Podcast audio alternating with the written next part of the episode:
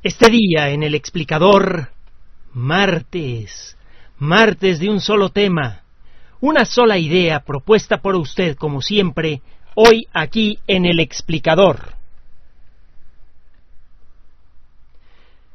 Buenas noches, es martes 29 de mayo de 2012, los saludamos María de Los Ángeles Aranda y Enrique Ganem y de nuevo para usted un programa de un solo tema todos los martes como usted siempre lo pide. En esta ocasión hay un evento astronómico especial que va a ocurrir exactamente dentro de ocho días. Se trata del tránsito de Venus. Le voy a platicar en la siguiente hora algo de la historia del tránsito de Venus para que entienda usted por qué este fenómeno, que a simple vista pues, es llamativo y ya, es tan importante para nuestro entendimiento del universo tanto que uno de los capitanes navales más eh, renombrados de toda la historia realizó una expedición larga que le costó la vida casi a la mitad de su tripulación, casi con el único objetivo de observar un fenómeno como estos. Recuerde usted que los medios que tenemos para comunicarnos son siempre los mismos, y estamos tratando de unificarlos eh, hasta donde nos lo permiten las circunstancias. Tenemos el correo electrónico el explicador arroba el explicador arroba tenemos Twitter Enrique-Ganem Enrique-Ganem en Twitter en Facebook Enrique Ganem canal oficial y tiene usted en iBox, ya se llama así, canal oficial de El Explicador en iBox. Si usted pone canal oficial de Enrique Ganem o canal oficial de El Explicador, el resultado es el mismo. Llega usted al mismo lugar. Por estos cuatro medios electrónicos nos ponemos en contacto. Que, eh, quiero pedirle, es muy importante para nosotros esto, que descargue estos audios explícita, única y, eh, y exclusivamente, perdón, de iBox y de nuestro canal oficial. De esta manera podemos nosotros reunir las estadísticas que necesitamos para darle continuidad y crecimiento a este espacio. Es muy importante que usted nos ayude de esa manera, descargando únicamente los podcasts de este espacio. Ya platiqué con las personas de iBox, ya recibí una carta, hacen algunas sugerencias para mejorar el sonido en algunos ambientes, voy a hacer yo algo de mi lado, y me dicen que en unas, eh, en unas semanas tendrán una aplicación adicional que usted podrá poner en su teléfono celular y que le permitirá descargar los audios de iBox con la misma eh, comodidad como lo hace de otros ambientes. Mientras tanto, apóyeme con eso, por favor, es muy importante para nosotros que nos haga favor de descargar todos nuestros podcasts del sitio oficial, del canal oficial de El Explicador en iBox. Y bueno, vamos a comenzar. ¿De qué tamaño es el mundo? Se puede argumentar que el mundo es tan grande como nuestra visión, que el mundo es tan grande como nuestra capacidad para ver sus límites. Para mucha gente, el mundo es tan grande como su familia, la ciudad en la que vive, su trabajo y punto. No es que la gente no sepa que hay algo más allá, es que vive como si no lo supiera y lo que le pasa a un individuo le puede pasar a la sociedad en su conjunto. Durante siglos llegamos a creer que el universo terminaba en el horizonte. Muchas culturas se imaginaban a las estrellas como agujeritos de algún tipo en una cúpula que cubría a todo el cielo. Y es fácil ver por qué. No importa desde qué punto de la Tierra mire usted al cielo, si tiene una perspectiva suficientemente despejada, se podrá usted imaginar que hay una especie de bóveda encima de usted. Esa bóveda no existe, usted y yo ya lo sabemos. Pero si usted no lo supiera, solamente contaría con sus sentidos para determinar la forma del universo. Y usted llegaría a la conclusión de que está usted en el centro del universo y que el cielo es una bóveda cuidadosamente colocada para cubrirlo a usted. Con el paso de los años, el desarrollo del intelecto fue cambiando esta perspectiva y en el camino fue creando las bases para el desarrollo de la tecnología moderna. La historia de la astronomía no es nada más un simple detalle cultural interesante que se pone al final de los libros de historia, por ejemplo. Es que si la historia de la astronomía no hubiera ocurrido o hubiera ocurrido de manera diferente, no viviríamos en una sociedad altamente tecnológica. No sabríamos quiénes somos y no tendríamos esperanzas de salir de aquí para conquistar cuando menos el sistema solar seguiríamos encerrados en nuestra ignorancia, apresados por nuestra falta de capacidad de apreciar las características verdaderas del lugar en donde vivimos y las características de nuestra historia. La astronomía, al despertar las conciencias, abrió el camino de manera muy directa para que la sociedad humana comenzara a cuestionarse muchas otras cosas. Si el universo no es como me han dicho, ¿qué otras cosas que me han dicho no son ciertas. No es un accidente que poco tiempo después, un par de siglos después del despertar intelectual iniciado por personajes como Copérnico, ocurrieran grandes sacudidas sociales impulsadas por gente muy interesada en la ciencia. Ya lo he platicado en otras ocasiones, si usted revisa la historia de la Revolución Francesa, va a encontrar que personajes como Voltaire tenían un gran interés por las matemáticas, la física, etcétera, no solamente por sí mismas, sino como herramienta para despertar las conciencias. No es que en este espacio nos querramos comparar con un caballero como Voltaire, con su, eh, con su enorme dimensión personal y social, pero si él puso el ejemplo, ¿qué demonios nosotros aquí lo seguimos? ¿Quiénes somos para no seguir el ejemplo de alguien así? Al hablar de temas científicos, estamos invitando a un despertar, esperamos, amable, creativo de las conciencias. Y eso es lo que ha conseguido la astronomía. Cualquier cosa que tenga que ver con el desarrollo de la astronomía, de la biología, de la química, de las ciencias en general, tiene relevancia social porque de la ciencia viene toda la tecnología y toda la riqueza humana, toda, subrayo toda, y por otro lado, también la ciencia es la herramienta que nos ha permitido despertar para cuestionarnos incluso la estructura de la sociedad en la que vivimos. Cuando hablamos de historia de la astronomía no estamos hablando de algo secundario, sino de algo central para nuestra situación actual y para nuestro posible eh, progreso en el futuro. Bueno, ya me eché mi rollito de, la, astronomía, pues es que me encanta. Yo me tuve que echar un volado para ver si estudiaba astronomía o biología, porque las dos me enloquecen. La astronomía es preciosa. Y bueno, aunque cayó el volado del lado de la biología, la astronomía todavía la tengo aquí. Y todas las veces que puedo saco mi telescopio. Y si usted tiene un telescopio, haga lo mismo. Sobre todo este próximo 5 de junio. Desde el año 2000 antes de Cristo hasta el año 1882, ocurrieron 52 tránsitos de Venus. Un tránsito ocurre cuando los planetas interiores, los que están más cerca del Sol que nosotros, pasan enfrente del Sol. Esto solamente puede pasar con un planeta interior. No hay forma de que Júpiter se nos atraviese enfrente del Sol.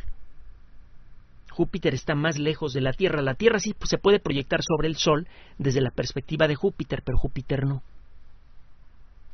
cuando los primeros interesados en observar el cielo comenzaron a darse cuenta que en ciertas épocas, cuando poco tiempo después de que Mercurio se veía muy cerca del Sol, se llegaba a ver a través de las nubes, cuando había suficientes nubes, una manchita negra que se iba moviendo lentamente.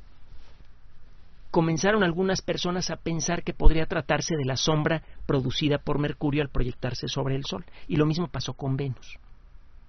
El problema es que estos fenómenos, los tránsitos, que dan la clave de la estructura del sistema solar, la existencia de los tránsitos viene a confirmar la idea de Aristarco de Samos, que fue despertada por Copérnico dos mil años después, la idea de que el Sol está en el centro del sistema solar. Eh, eh, los tránsitos confirman esa idea. Entre otras cosas, simplemente observando la forma en la que se mueven estos planetas en el cielo, si es cierto que el Sol está en el centro del sistema solar, eso significa que Mercurio y Venus deberían girar alrededor del Sol más cerca de nuestra estrella que nosotros y por lo tanto de vez en cuando se deberían proyectar encima.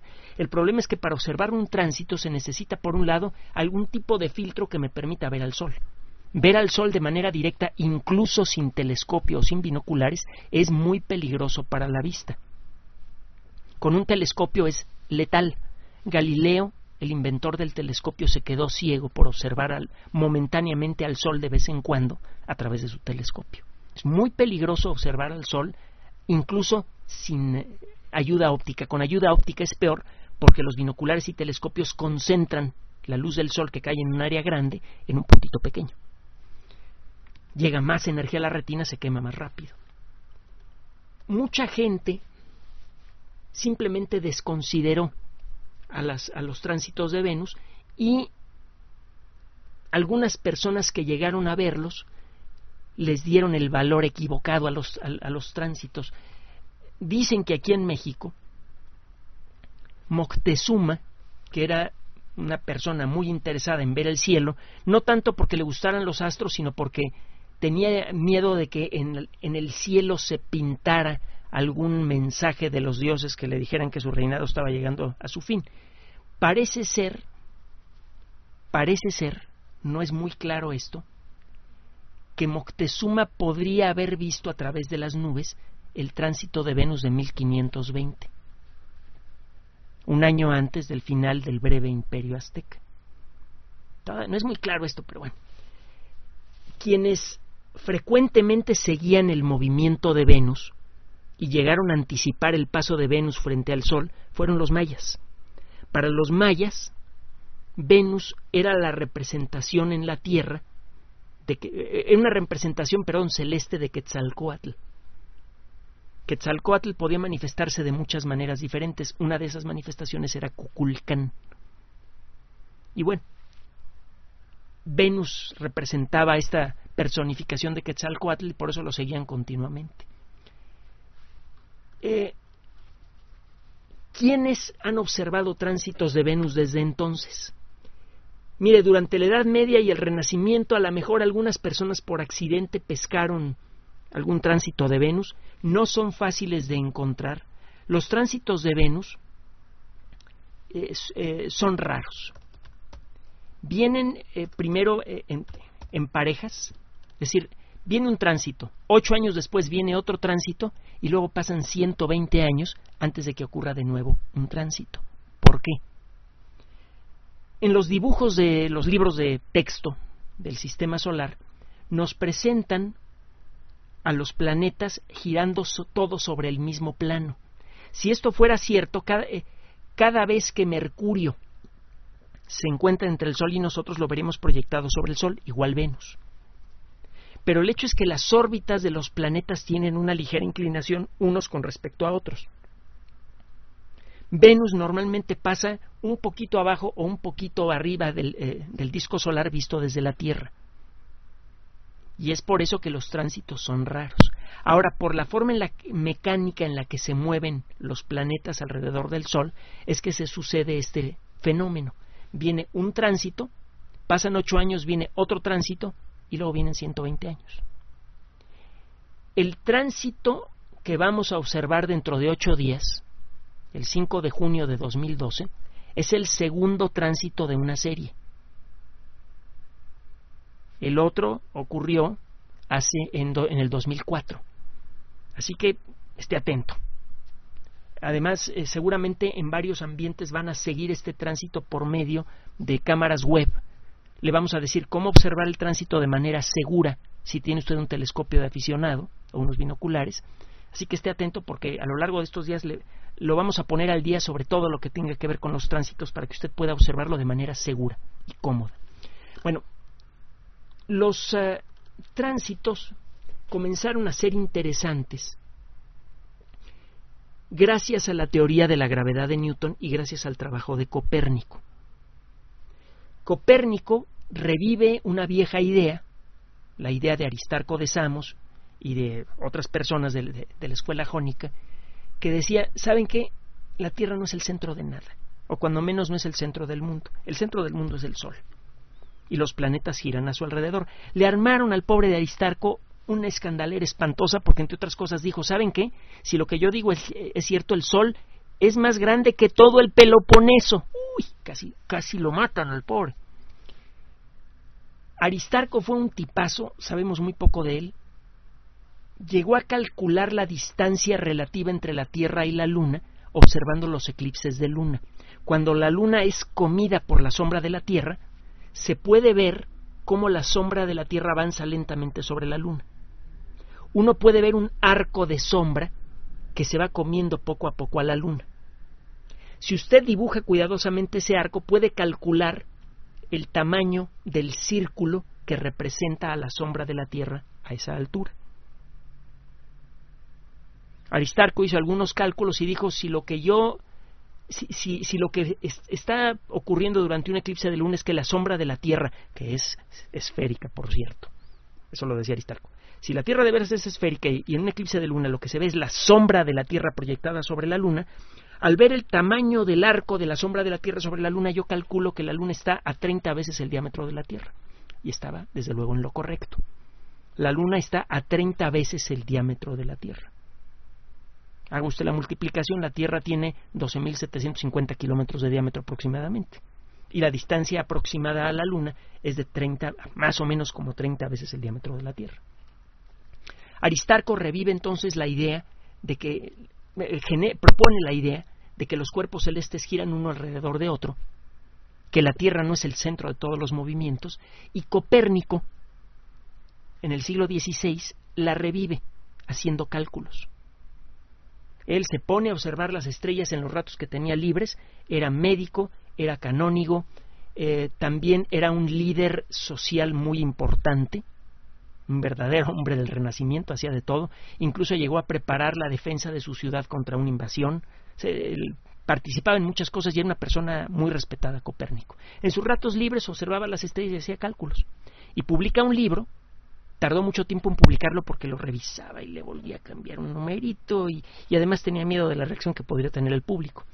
Dicen que ya se estaba muriendo cuando le llegaron las primeras copias de su libro, las primeras pruebas.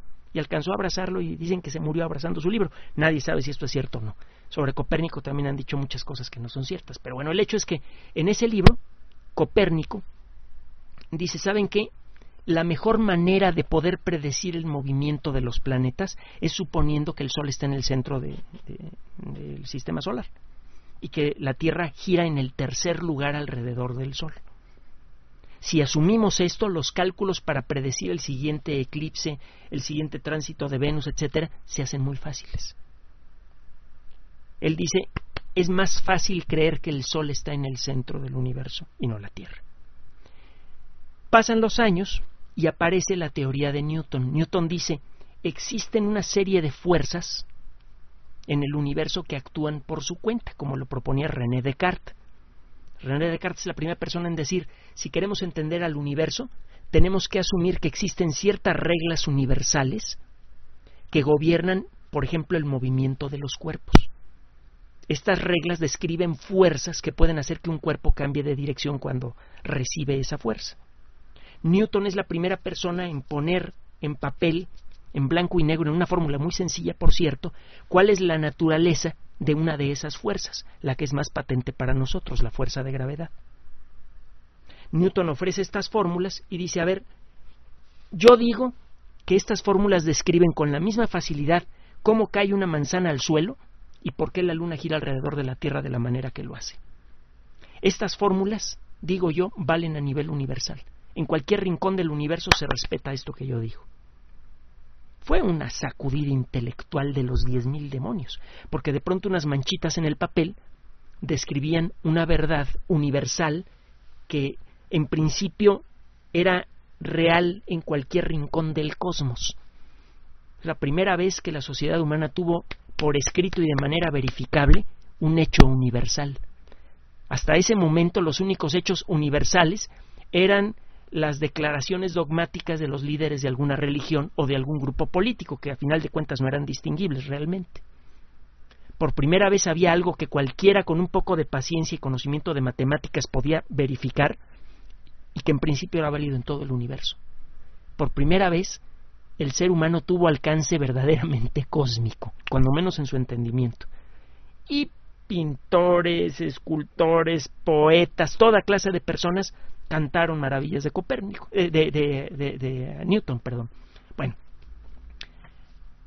varias personas, basándose en las propuestas de Copérnico, en, en, los cálculos que hizo en su libro, en las observaciones que hizo Johannes Kepler, y luego en el trabajo de Newton, dijeron, a ver, con base en las observaciones realizadas por Newton, por Kepler, etc. Bueno, Kepler no era buen observador. Con base en, las observaciones de, eh, Copérnico, los cálculos de Kepler, etcétera, etcétera, si asumimos que el Sol está en el centro del sistema solar, entonces Mercurio se encuentra a punto cuatro veces la distancia promedio de la Tierra del Sol. Si la distancia de la Tierra al Sol es 1, la distancia de Mercurio al Sol es punto cuatro. La distancia de Venus es punto siete. La distancia de Marte es 1.5. La distancia de Júpiter al Sol es 5. Saturno 10. Estos números fueron refinados con bastante precisión. Ya se sabía cuál era la distancia relativa entre los planetas. Bueno, pero ¿qué distancia hay en kilómetros de la Tierra al Sol? La teoría de la gravedad de Newton no era lo suficientemente buena para decirlo.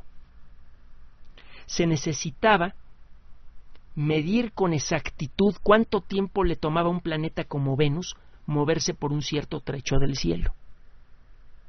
Se necesitaba saber exactamente en qué segundo Venus se encontraba en un cierto puntito del cielo y ver cuánto tiempo le tomaba moverse una cierta distancia. Si usted quiere conocer con absoluta precisión la posición de Venus, tiene que comparar su posición con un objeto que sea muy fácil de medir, y ese objeto es el Sol. Si usted, usted puede saber exactamente en qué lugar se encuentra el Sol en cada momento, siempre y cuando esté despejado. Si usted ve que Venus comienza a morder una orilla del Sol, que se comienza a proyectar sobre la superficie solar en un cierto segundo, usted ya sabe en ese segundo cuál es la posición del planeta Venus. Midiendo el momento en el que comienza y termina un tránsito, midiendo el momento en el que Venus parece comenzar a proyectarse sobre la superficie solar y el momento en el que Venus abandona el disco solar, usted puede calcular con gran exactitud la distancia a Venus. Y si conoce la distancia a Venus, automáticamente conoce todo el tamaño del sistema solar, porque sabe cuál es la distancia relativa entre Venus y la Tierra. Si le puede poner kilómetros a esa distancia, le puede poner kilómetros a todas las demás distancias. La primera persona en proponer esto, en los libros de texto dicen que fue Sir Edmund Halley, la persona que descubrió el talento de Newton, y la persona que usando las fórmulas de Newton descubrió que, eh, varios cometas que se habían visto en distintas épocas eran en realidad uno solo que regresa cada 76 años, que es el cometa que ahora lleva su nombre. La realidad es que en 1663 James Gregory, que fue uno de los matemáticos más importantes del siglo XVII, llegó a decir, ¿saben qué? Si logramos medir con mucha exactitud el momento del inicio de un tránsito de Venus, vamos a poder calcular bien el tamaño del sistema solar. Lo único que había eran cálculos muy aproximados. Nadie sabía realmente cuál era el tamaño del sistema solar. Y Gregory fue el primero en decir, ¿saben qué? Va a ser un trabajo de locos, va a haber que hacer muchos cálculos. A lo mejor un ejército de personas van a tener que trabajar durante años haciendo cálculos y verificándolos para obtener un resultado, pero si podemos observar exactamente a qué horas comienza un tránsito de Venus, y desde qué punto de la superficie terrestre y en qué momento termina el tránsito de Venus, vamos a poder calcular las distancias con exactitud.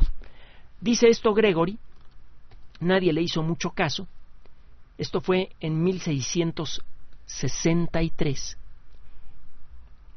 y en 1677 Halley repitió la misma observación, el mismo comentario.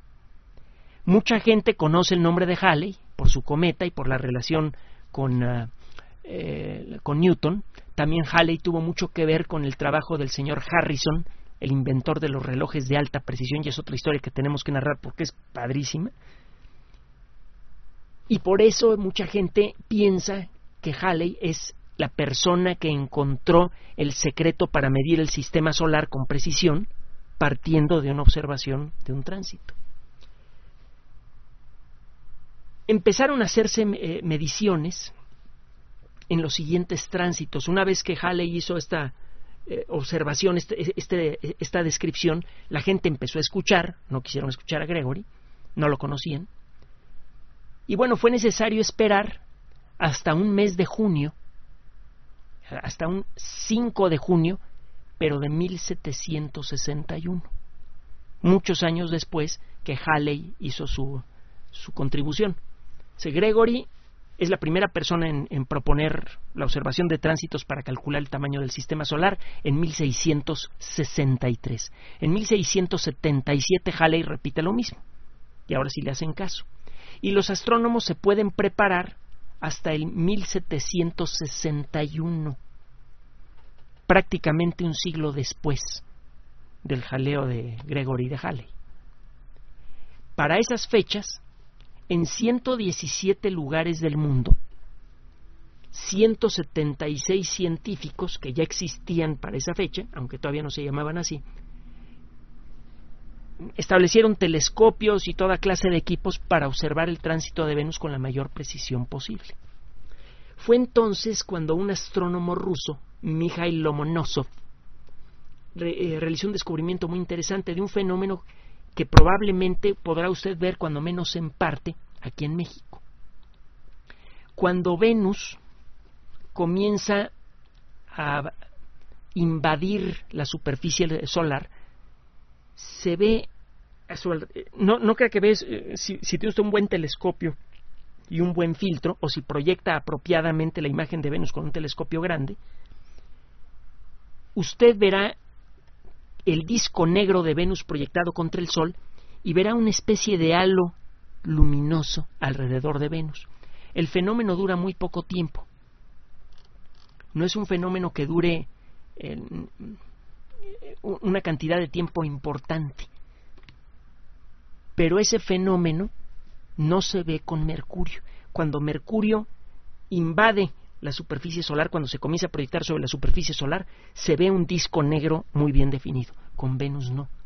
Se ve una especie de halo alrededor y cuando Venus está a punto de meterse dentro de la superficie del Sol, cuando comienza a proyectarse por completo en la superficie del Sol, el último pedacito de Venus que se encuentra todavía en la orillita del Sol, eh, como que se, se alarga un poquito, haga de cuenta como que Venus se mete en el Sol y al final arrastra un poquito de una gotita negra por un momento, como si, como si Venus se alargara un poco. Este fenómeno es producido, estos fenómenos, el, el, eh, el halo que observó Lomonosov y el otro efecto que se llama el efecto de la gota negra, black drop en inglés, se deben a que Venus tiene atmósfera. Y la primera persona en darse cuenta fue Lomonosov, precisamente. Este efecto reveló que por primera vez que había otros cuerpos en el sistema solar que tenían atmósfera como la Tierra. Fue un descubrimiento realmente sacudidor en su época. Pasan los años y empieza a hacerse más y más interesante hacer una medición precisa de los tránsitos de Venus. Se vuelve cuestión muy práctica y cuestión de orgullo nacional para muchos países. Una cosa generalmente lleva a la otra. Muchos países han hecho inversiones espantosas en dinero para proyectos que parecen ser de puro prestigio. Por ejemplo, en los Estados Unidos tienen tradición de hacer esto. La NASA involucró cuando, eh, cuando su nacimiento, con, el reto que estableció el presidente Kennedy de llegar a la Luna antes del final de la década de los 60, eh, la, la NASA recibió una cantidad de dinero tremenda y todo parecía gastarse a lo tonto en un proyecto que solamente servía para demostrarle al mundo que, ellos eran mejores que los soviéticos. La realidad es que el proyecto Apolo dejó detrás de sí una lista interminable de pequeñas maravillas tecnológicas que se convirtieron en grandes industrias. De no haber sido por el impulso, por las necesidades del proyecto Apolo, no tendríamos las computadoras que tenemos ahora. Y basta con darse una idea pequeña de algunos de los negocios que involucran las computadoras modernas para darse cuenta que el dinero que ha generado la inversión realizada en la época del presidente Kennedy ha rendido muchísimo dinero. Piense nada más en un solo asunto. Las computadoras sirven para 10.000 cosas, para trabajar, para hacer funcionar los cajeros automáticos, los bancos modernos, muchas empresas no funcionarían sin computadoras, pero nada más piense en esto. La industria del videojuego, que a final de cuentas es algo que sucede en una computadora, ya maneja más dinero que Hollywood. Ya es la industria número uno del entretenimiento y lo ha sido desde hace varios años. Cada año esa industria, nada más esa industria maneja mucho más dinero que el que costó todo el proyecto Apolo. Así que el proyecto Apolo, además de demostrar que los Estados Unidos tenían la, ventaja tecnológica, generó una cantidad de dinero espantosa, enorme. Bueno, en 1874, el 8 de diciembre de 1874, se empezaron a tomar fotografías del Sol. Por primera vez existía la fotografía disponible para los astrónomos y se hacía posible tomar fotografías del momento exacto en el que eh, Venus entraba y salía de la superficie solar.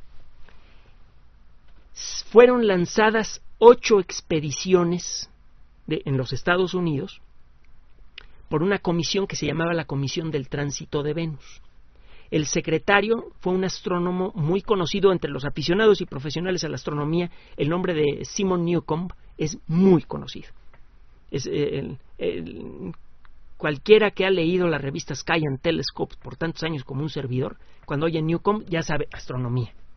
Son sinónimos. Bueno, el Congreso de los Estados Unidos en aquella época asignó 177 mil dólares para estas observaciones. 177 mil dólares de aquella época es una cantidad literalmente astronómica. Pero eso no fue todo. Ese fue el dinero directo utilizado para financiar a estas ocho expediciones. En total, los Estados Unidos gastó más de un millón de dólares de aquella época para observar un fenómeno celeste. Eso tuvo consecuencias enormes, entre otras cosas fue posible mejorar en mucho las técnicas de navegación, esto hizo mucho más seguro viajar por el mar, y esto le dio una ventaja importante a los Estados Unidos en su presencia marítima.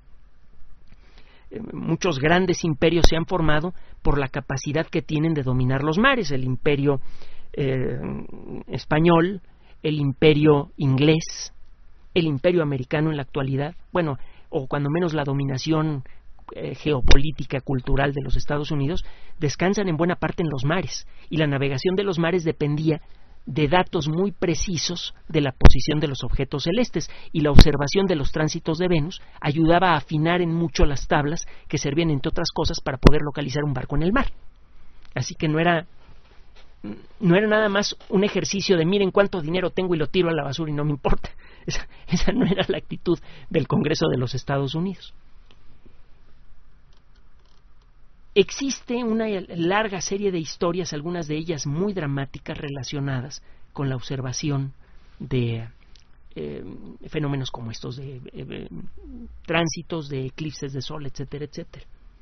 El capitán James Cook fue casi seguramente el comandante naval más famoso de la historia de Inglaterra. Ha habido muchos grandes nombres en la historia de ese país, que ha hecho su, su presencia en el mar mm, algo constante y necesario. Inglaterra vive y muere por el mar. Inglaterra estuvo a punto de perder las dos guerras mundiales principalmente por el ataque de los submarinos, antes que por cualquier otra cosa.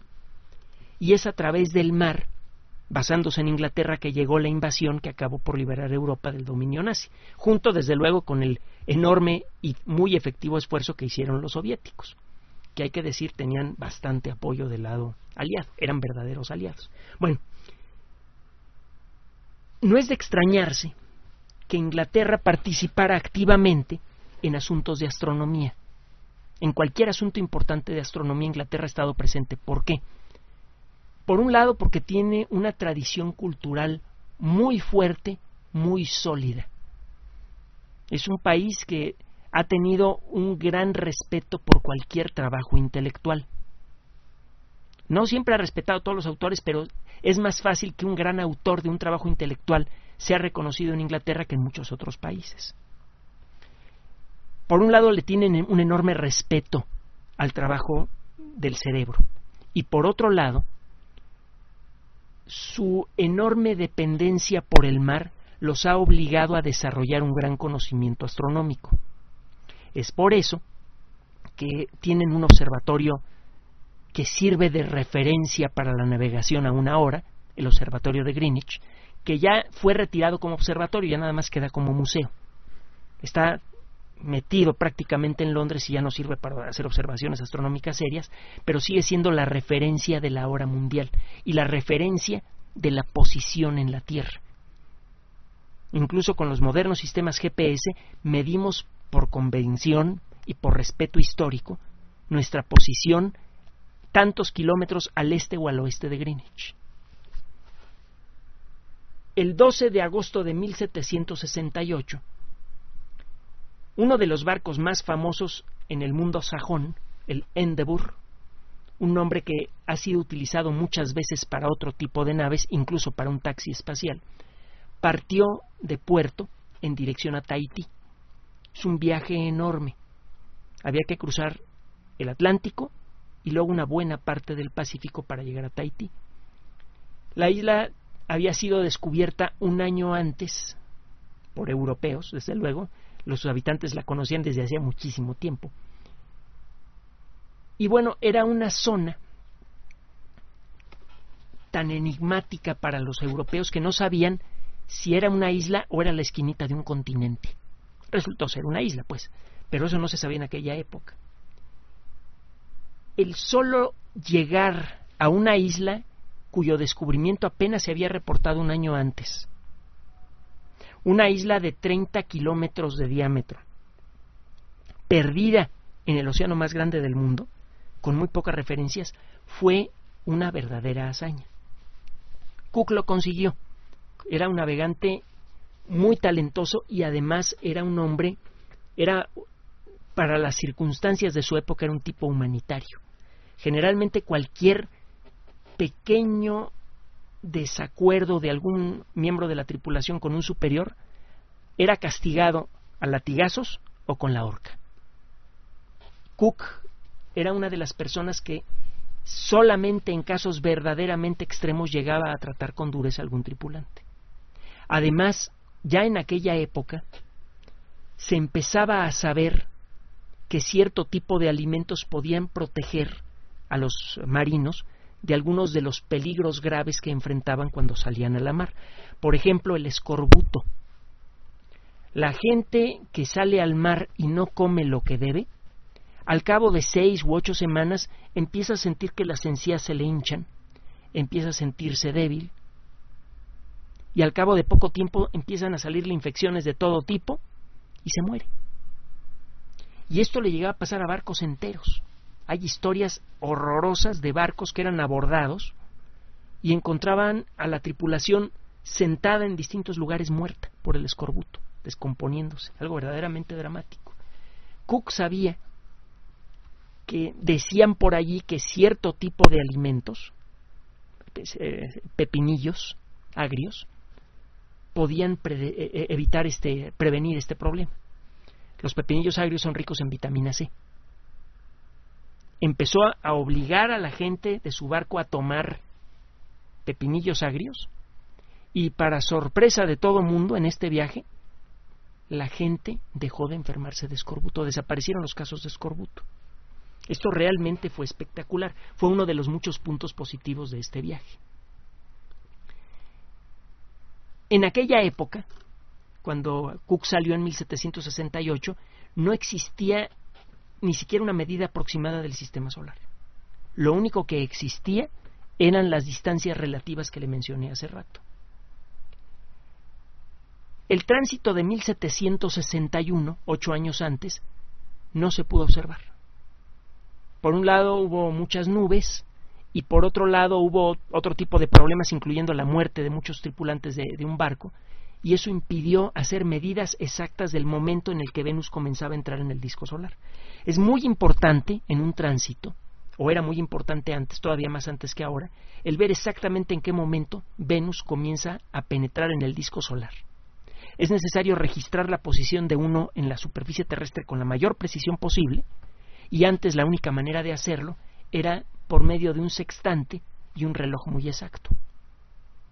Si usted ya sabe cuál es su posición sobre la Tierra, ahora sigue observar al Sol y registrar con la mayor exactitud posible cuándo comienza el tránsito y cuándo termina.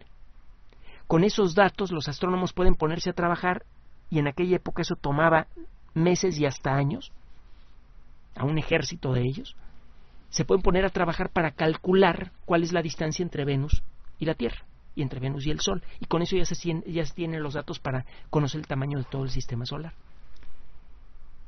Eh, Cook llegó a Tahití y logró observar el tránsito, pero no sabía exactamente cuándo iba a empezar. Como no se conocían bien las distancias reales de, la, de Venus al Sol y de Venus a la Tierra, y no se conocía bien la forma de la órbita de ambos planetas, no había forma de saber exactamente qué día iba a ser el tránsito. Entonces llegaron eh, a, Tahití, pusieron un observatorio y empezaron a observar continuamente el sol, el sol, el sol, hasta que por fin el 3 de junio de 1769 comenzó el tránsito. La mayoría de este tiempo fue dedicado a preparar la observación y a anotar los resultados. Cook, en sus uh, memorias, en su diario de navegación, anota ricamente todo lo que pasaba en, en, la isla de Tahití, que en aquella época era un lugar muy cercano al paraíso, es lo que decía él, y uh, también a describir cómo se estableció el telescopio, etcétera, etcétera, etcétera. El uh, tránsito fue difícil de observar, entre otras cosas, porque para poder observar bien el Sol se necesitaba utilizar un filtro muy, muy, muy oscuro. Varias personas, incluyendo Cook, observaron con telescopios al Sol y trataron de anotar con la mayor precisión posible el momento en el que comenzaba el fenómeno.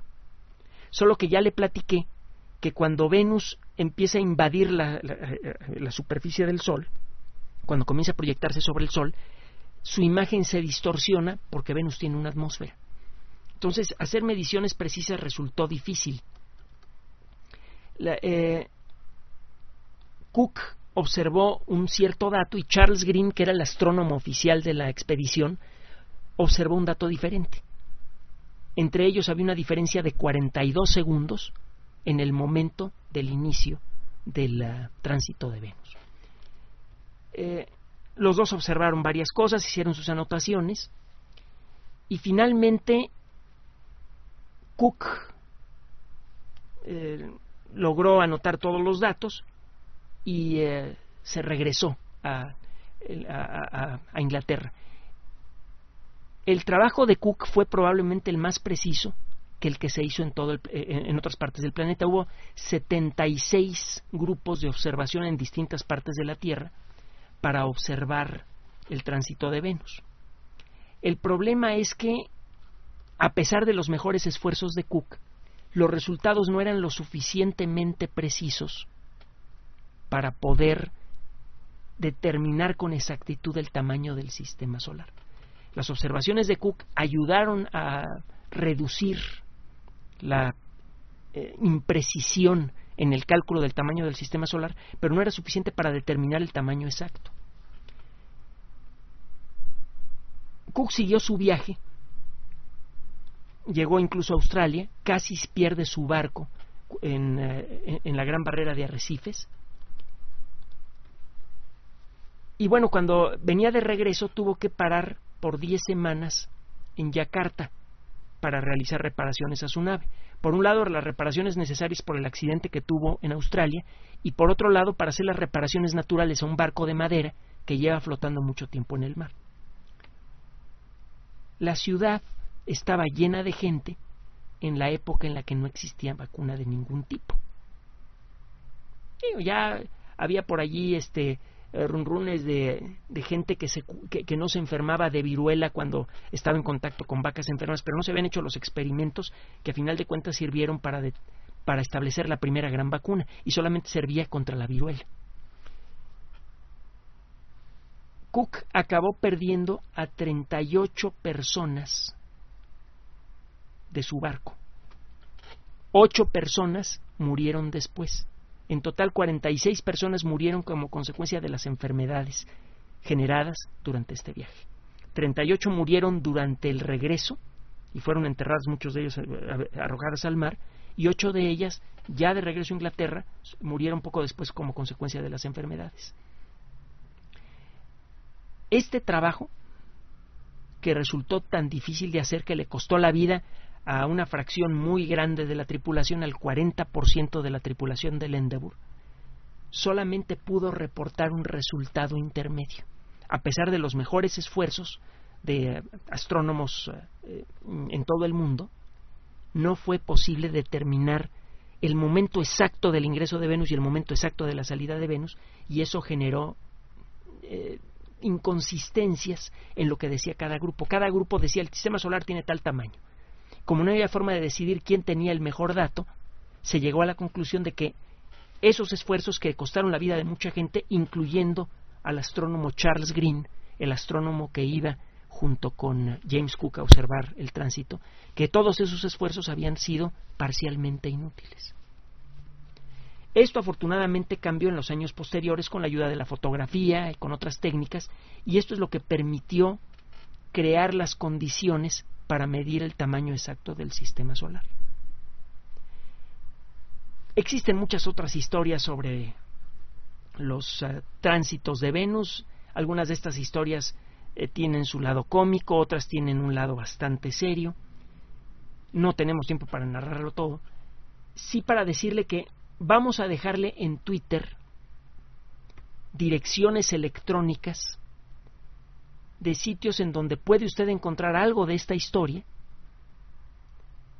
y eh, sitios electrónicos oficiales, pero en inglés, eso sí, en donde usted puede ver en qué zonas del mundo se va a ver qué parte del tránsito. El tránsito va a ser visible sobre prácticamente todo el eh, una buena parte del mundo.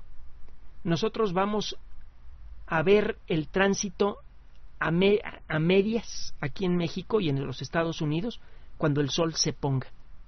Cuando el sol se ponga vamos a ver un disco negro proyectado sobre la superficie solar que va a ser Venus el tránsito se va a poder ver con más detalle en ah, el Océano Pacífico. En el Océano Pacífico, ¿sí? La parte centro-norte del Océano Pacífico es donde se va a ver todo el fenómeno.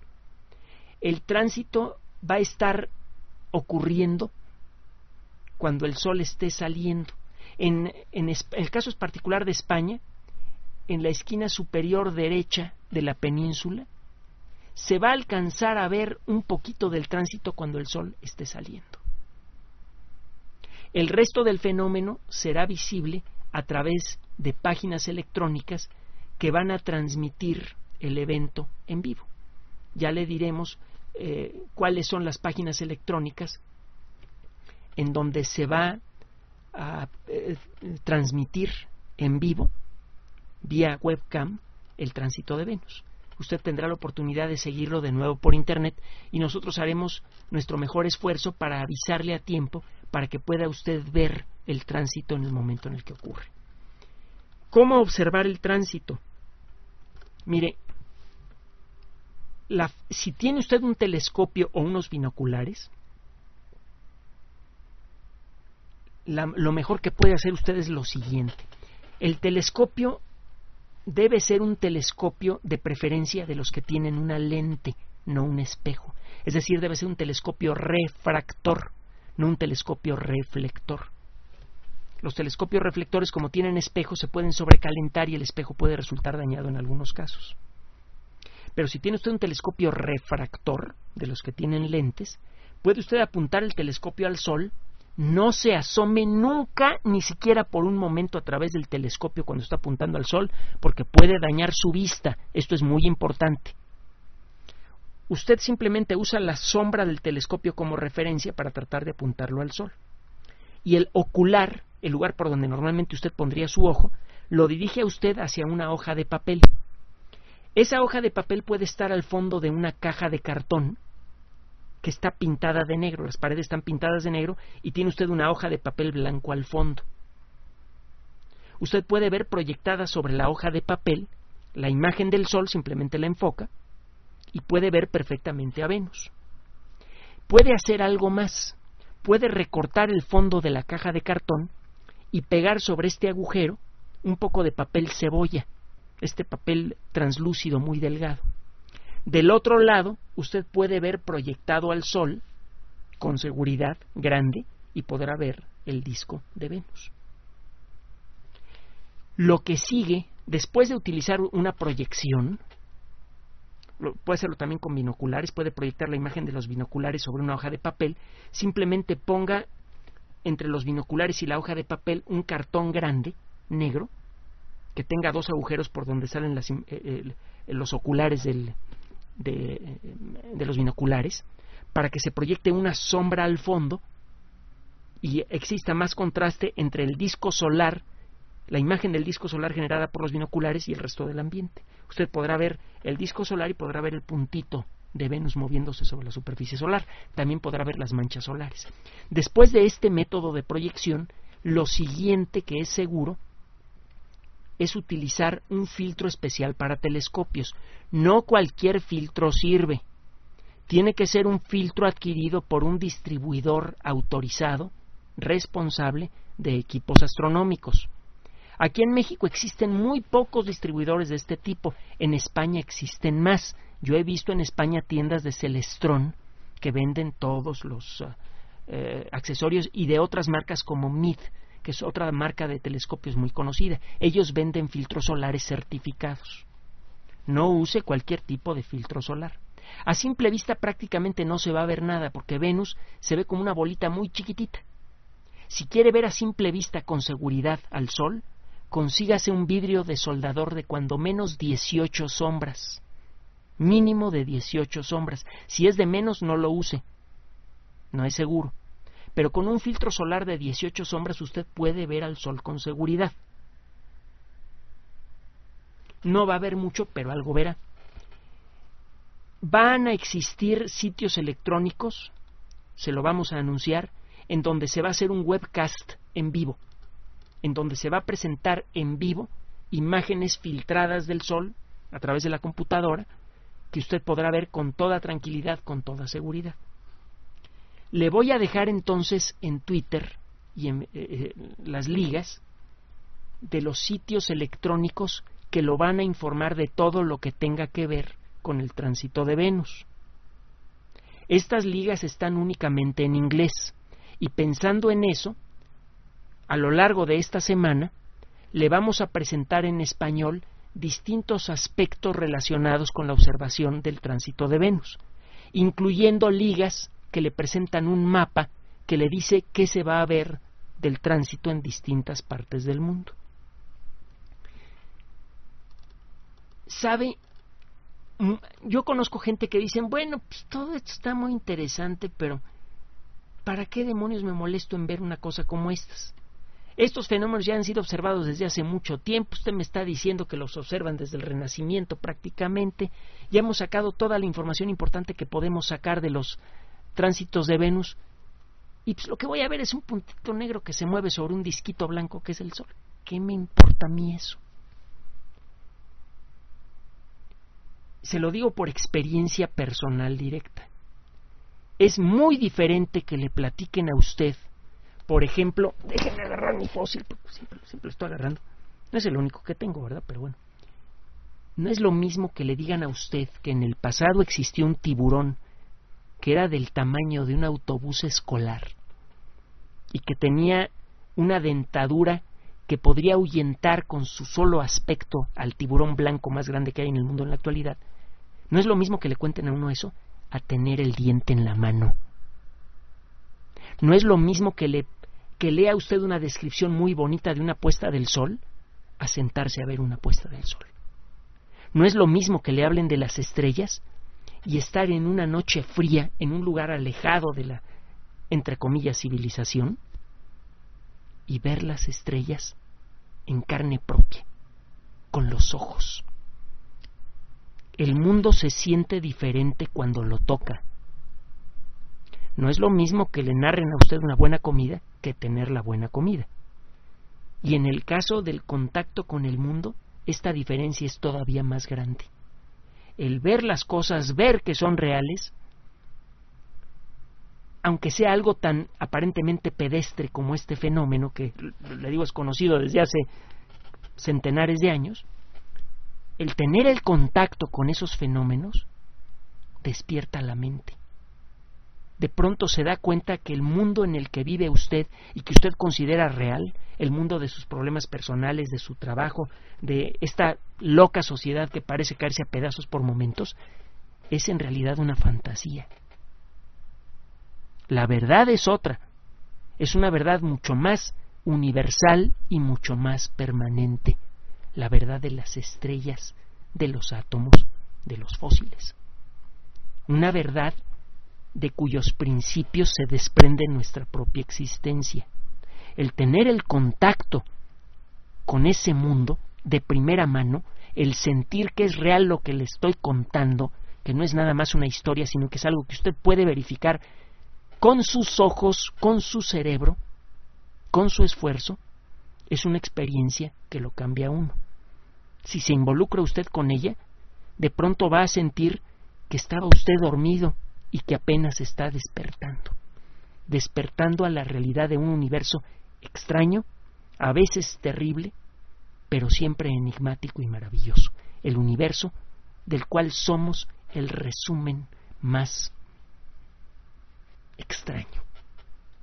Acuérdese que en el ser humano se expresan todas las leyes fundamentales de la física y la química y sin necesidad de apelar a otra cosa, únicamente por el, el juego de las leyes de la física y la química, es que sentimos y pensamos.